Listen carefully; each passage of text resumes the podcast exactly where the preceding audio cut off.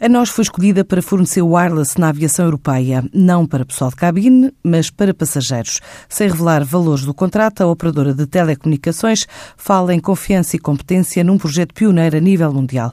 Até agora, a conectividade era apenas assegurada por satélite, que tem capacidade inferior à rede 4G.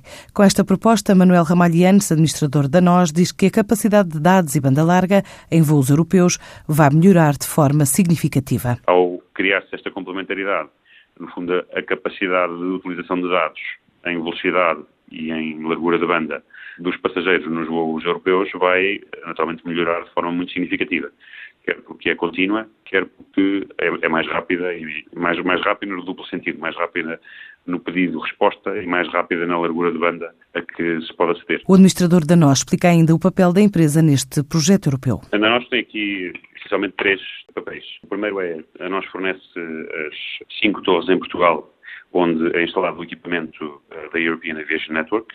Depois a nós garante também a transmissão, leia-se a conectividade entre estas torres e a rede central ou o core de rede da European Aviation Network e garante também que relativamente a esta infraestrutura e a esta transmissão faz, desenhou, desenvolveu todas as componentes de monitorização eh, de energia, de intrusão, de transmissão para garantir que tem um controlo no fundo, total absoluto sobre a resiliência desta rede. Nos próximos 18 meses, calcula-se que mais de 1,5 mil milhões de pessoas façam viagens aéreas nos céus da Europa, incluindo espaço comum e alguns países do norte e centro do velho continente, na área da cobertura deste projeto. A rede tem, no fundo, se quiser, duas camadas.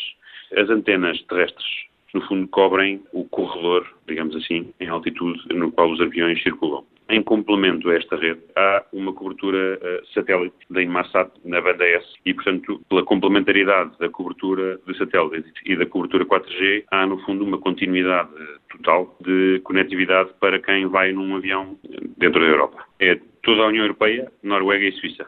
Até 2035, espera-se que haja 1,5 mil milhões de viajantes aéreos, no fundo, que voem pelos céus da Europa. A participação da nós neste projeto é mais uma bandeira da empresa que não esconde o interesse em avançar para outras etapas que podem abrir as portas a novos contratos. O que nós esperamos é que a partir agora de 2018, como parceiros também da European Aviation Network, possamos fazer duas coisas. Uma, poder participar, se quiser, na componente do projeto que envolve as companhias aéreas e no, na instalação do fundo da infraestrutura que, que é necessária nos aviões. No caso, estamos a falar essencialmente da nossa companhia aérea. A segunda é que também possamos estar envolvidos de alguma forma depois na venda do acesso a esta conectividade aos passageiros nacionais que uh, desejem utilizar no espaço aéreo. Uma solução para estar operacional já no próximo ano, com prazos de execução dependentes dos acordos com as companhias aéreas.